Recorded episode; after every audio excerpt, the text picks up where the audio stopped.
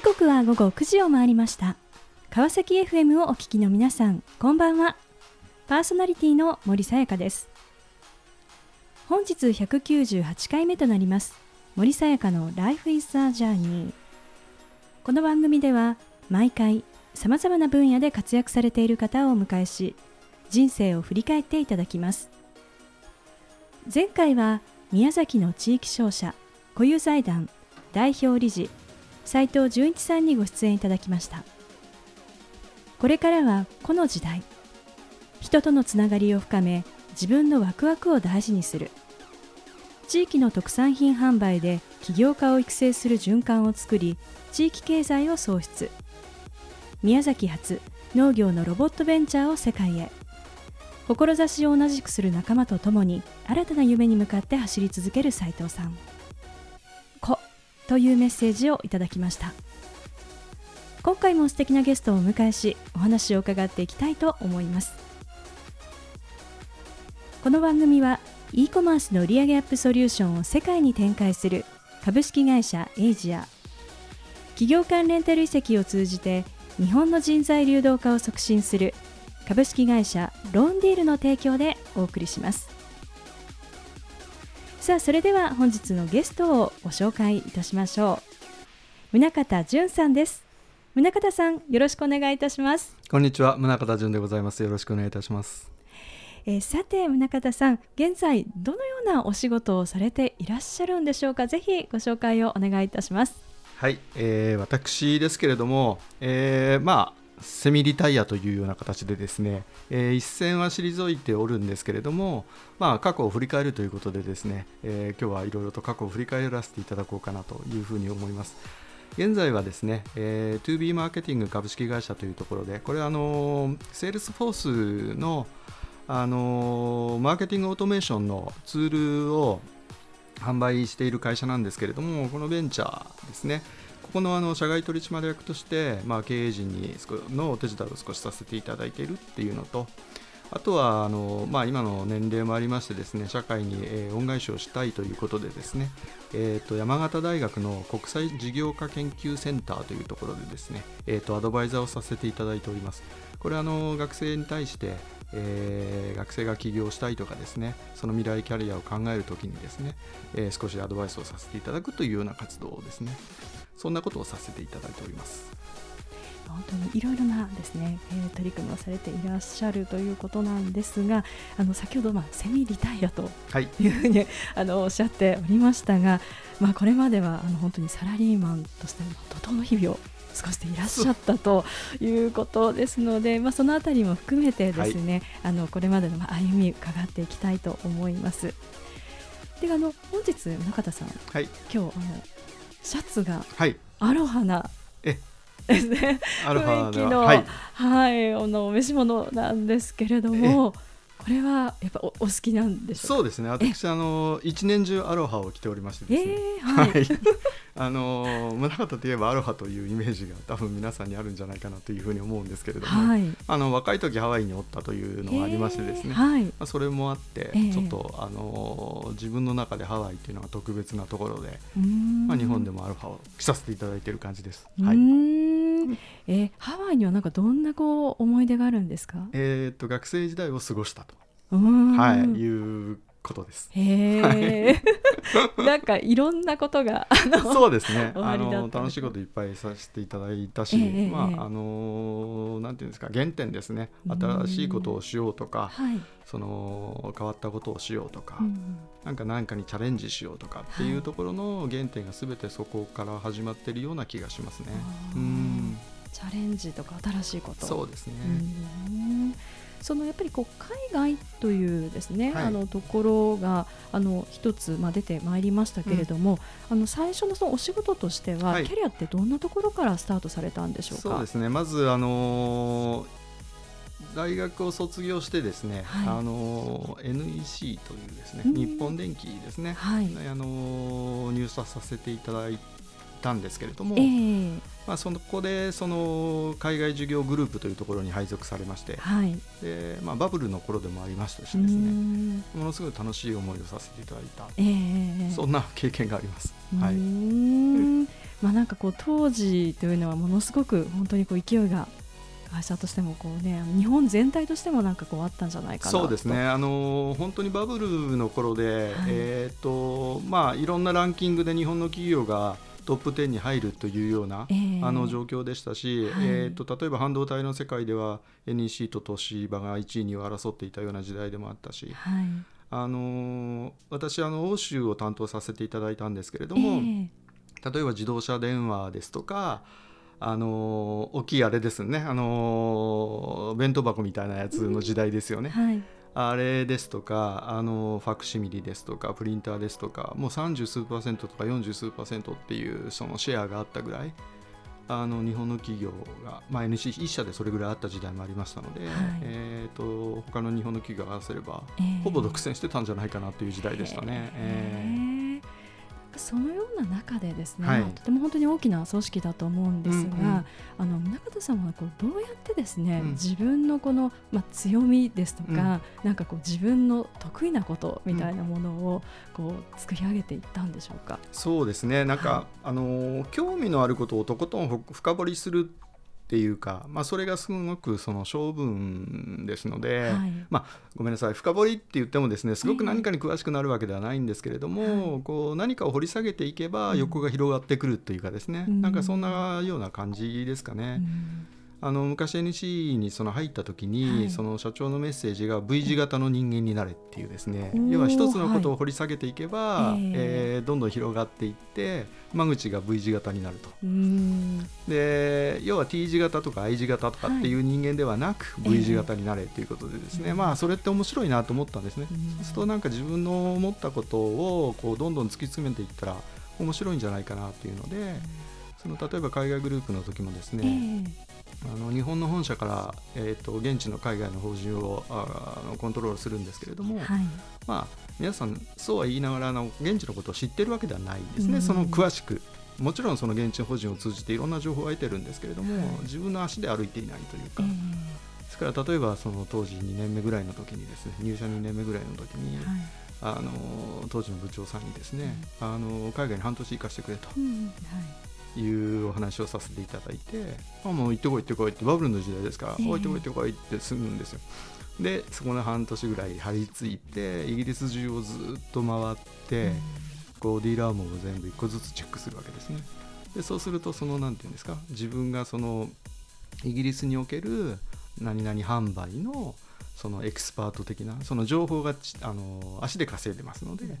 えーと、自分の中にどんどん溜まっていく、うん、人よりも溜まるっていうような形になる、はい、でそうするとそこが自分の一つの得点になるわけですよね、うんはい、だからそんな感じでどんどんこうなんていうんですかね。あの広げていくっていうか、うん、そんなことを若い時やらせてもらったかなって気がします。やっぱりこう自分の足でそうですね。組めていくってことなんですね。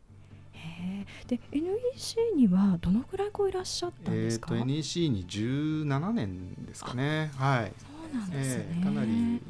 いましたね。っていうかものすごく面白い会社だったんで、その中でも10どうでしょう12年ぐらいは海外にさせていただいて、はい、えー、っとスウェーデンに3年ノルウェーに2年、はい、イギリスに7年という形で、はい、赴任させていただいていて、はい、でそれぞれ面白い経験をさせていただきました。うん、20代、まあ、30代を過ごしていらっしゃったということだと思うんですが、当時ってその、うんこの先のその自分の仕事とかキャリアってどんなふうにこう考えていたんでしょうか、うん、なんかそこではですねまだその80年代とか90年代の初めの話ですので、えー、とその積極的に転職しようとか何かキャリアを変えていこうっていうふうにはまずは多分思ってなかったと思いますね。はい、ただその一つこうやるからには何かこう自分でえー、現状をその突破していくっていうか現状を変えていこうというか、えー、あのより良くしていこうっていうそこに貢献しようっていう思いがあの日々あったように思います。はい。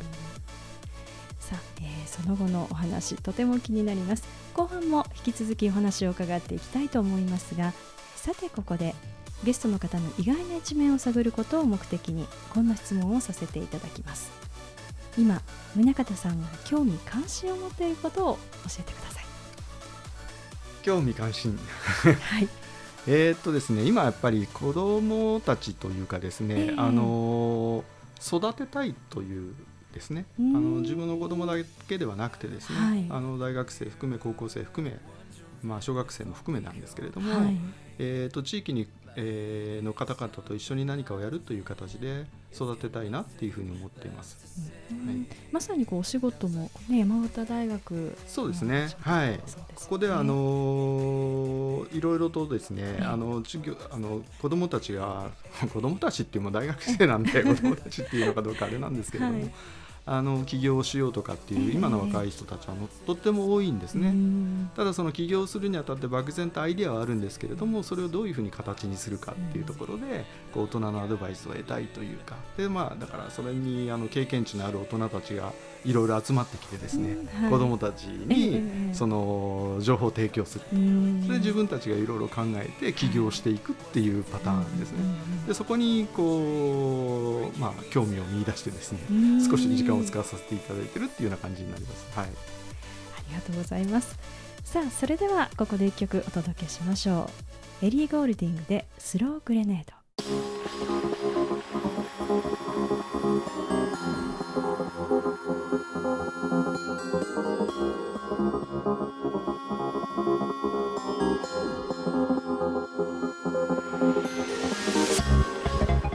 さあ後半も引き続き宗像淳さんにお話を伺っていきたいと思います。前半は20代30代を過ごした NEC 時代というところをお話ししていただきました。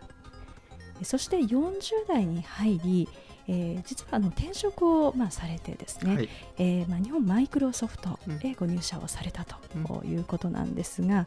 あのまた全然ですねこうはい。日本の企業から、まあ、外資、うん。それからハードからこうソフトというですねそうですね。あの大きなまたこう転換かと思うんですが、うん。あの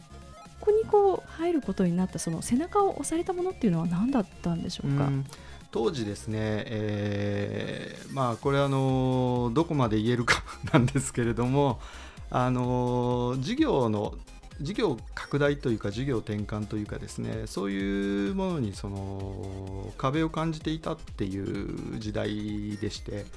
で、まあ、これからもより大きくなっていくよりその責任を担っていくっていうところでですね今のままのやり方ではダメなんじゃないかと思っていたんですよ。うん。その時にたまたまそのマイクロソフトのあの知り合いに声をかけていただいたっていうところから、はい。その転職の話が始まっていくんですけれども、えーはい。で実際にこう入ってみて、うん。なんかどんなことをこう感じられたんでしょうか？そうですね。一番の違いはですね、ええ。あのいその経営陣の会議はい。これはあの経営者が一堂に会して経営会議っていうのをやるんですけれども、えこれあの、まあ、もちろん日本の会社でも経営会議やります。ただあの何が違うかというとですね、はい。その外資はその場でどんどん決まっていくんですねその場でどんどん決まっていく。ーこれが一番のそのスピード感に驚いたというかですね。はい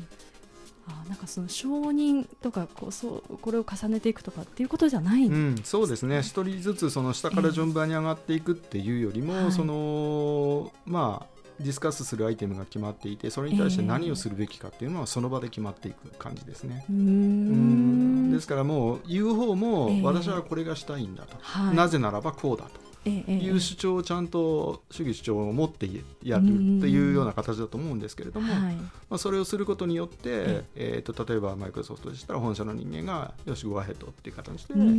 あのそこで承認をされるとかいうような感じですね。うんなんかそういうこう環境になってでこう心がけていったことっていうのはどんなことなんでしょうか？あの普段から情報をですね、はいあのすごくこうなんていうんですかねオープンにして、はい自分たちの置かれている環境と自分たちのその仕事の環境ですよね。これはあのすごくこう密にコミュニケーションを本社と取るようにしていた。はいでそれをその分かってくれていた上で自分たちが何をやりたいんだっていうところとそれからそのアメリカの会社は特にそうだと思うんですけれども、ええ。効率化を図る上でですね、はい。その最大公約数的にその世界のマーケットにアプローチをするんですけれども、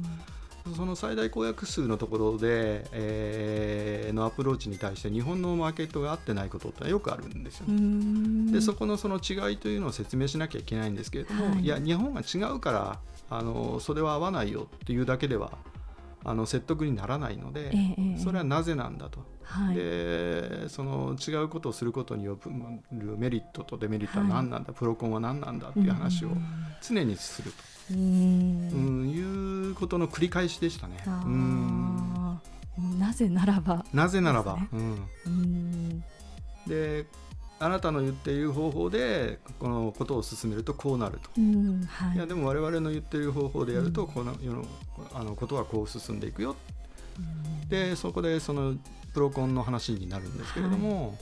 あの必ずメリットデメリットの話になりますね。うん。うん。なんかその本当にこうその場面がなんかこう出てくるような本当に感じですけれども、あのそんな中でですね、うん。えー中田さんはあの多分あの多くのこう部下の方をはい。見ていらっしゃったかと思うんですよね。はい。で実はあの今ってこう結構こうワンオンワンうんという形で、うん。あのこう育成をしていくっていうことがすごはいくこう、今あこう主流になってきつつありますが、やっぱり外資ということで、うん。そういった経験っていうのはありだったんでしょうか？そうですね。ワンオンワンをものすごく大事にしていました。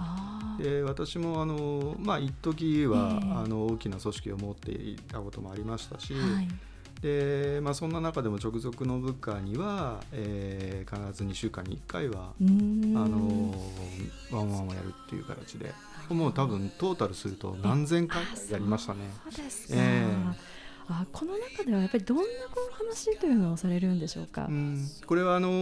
もちろんその30分ぐらいのミーティングと、まあ、人によっては1時間かけたりキャリアディスカッションの時はもうちょっとかけたりするんですけれども、はい。通常のその2週間に1回の時は30分ぐらいですね、うんただその中でですね、ええ。あの業績報告に終わらないようにするっていうのがものすごく大事で。業績報告は別にどんな場所でもできるから、あえてはい1対1の時にやる必要はないということで、うんそれよりもその現在の自分が何を考えているかとか、例えばその家族の具合が悪かったりした時にどうするかとかって、ええ。そういうかなり突っ込んだ話をずっとしていましたね。うんでもちろんそのキャリアに対して自分が今はい。こうこうこういう状況に置かれてるからこうしたいんだとか、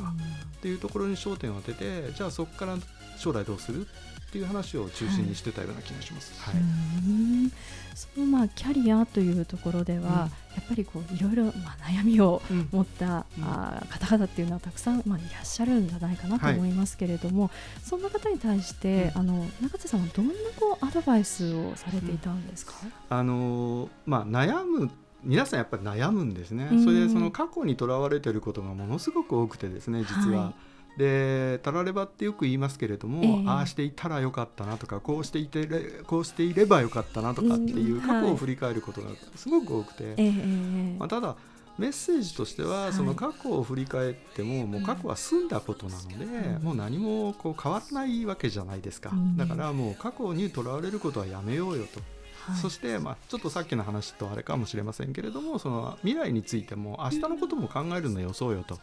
うーん。いやなはいこれはなぜかというと明日何が起こるかわからないわけですよ。はい。だからもう今日を一生懸命今置かれている自分の目の前のメッセージその起こっている事柄を全力投球してやろうよと。そしたら明日見えてくるよっていうそんなこうなんていうんですかねあのトーンで話していたというふうな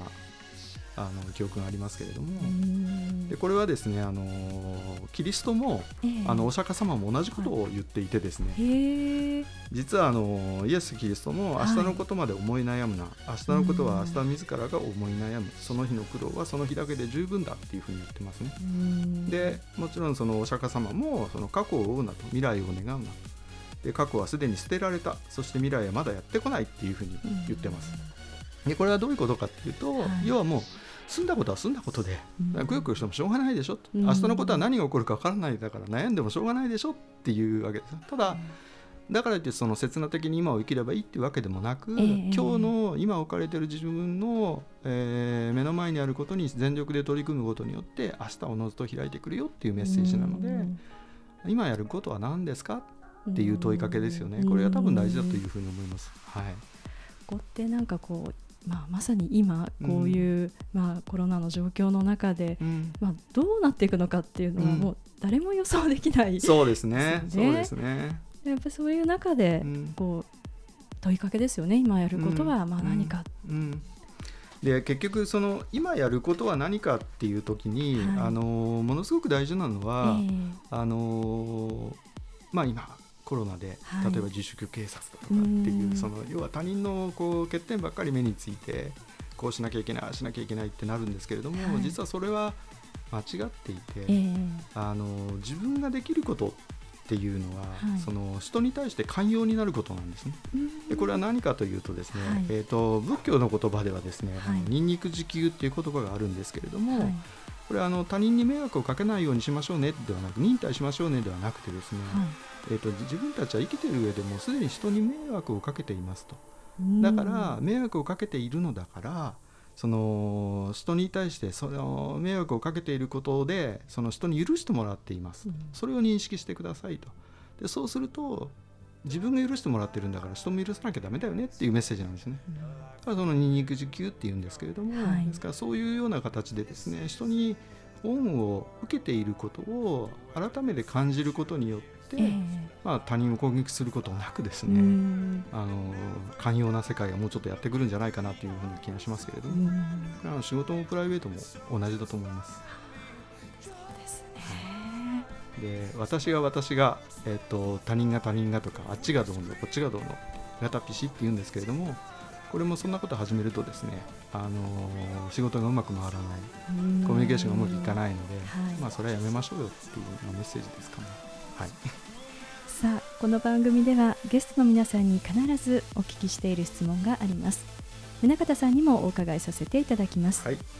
これから自分の夢を実現しようと考えている方々へ、背中を押すメッセージをお願いいたします。えー、っとですねこれは自利利他っていう言葉がありましてですねえー、っとこれをぜひあの実践していただきたいなというふうに思います。自利利他、はい、その心は？はい。えー、っと他人を律すること利することがすなわち自分の、えーと、利益につながるということでですね、まあ、さっきも言いましたけれどもニンニク受給であれですね、えーと、例えばおかげさまという言葉であったりですね人に受けた恩をですねあのどんどん積極的に自分で返すようにしていくということで結局は自分が利益になるんですよっていうあの仕事もその繰り返しなような気がしますね。はい、素敵なメッセージをありがとうございました。ということで本日は改めまして宗像淳さんにご登場いただきました。宗像さんありがとうございました。ありがとうございました。さあそれでは最後にもう一曲お届けしましょう。ノラ・ジョーンズで I've got to see you again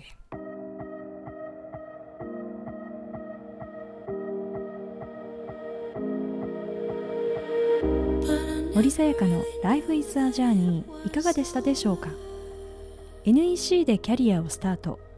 欧州での販路拡大に大きく貢献。その後日本マイクロソフトで15年。執行役を務められ日米の IT 企業で活躍された宗像さん。ジリ・リタ。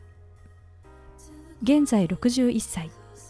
恩を返していくという精神で地域の活動や大学ベンチャー企業に積極的に参加する宗像さん。その姿勢に自分自身も仕事だけでなく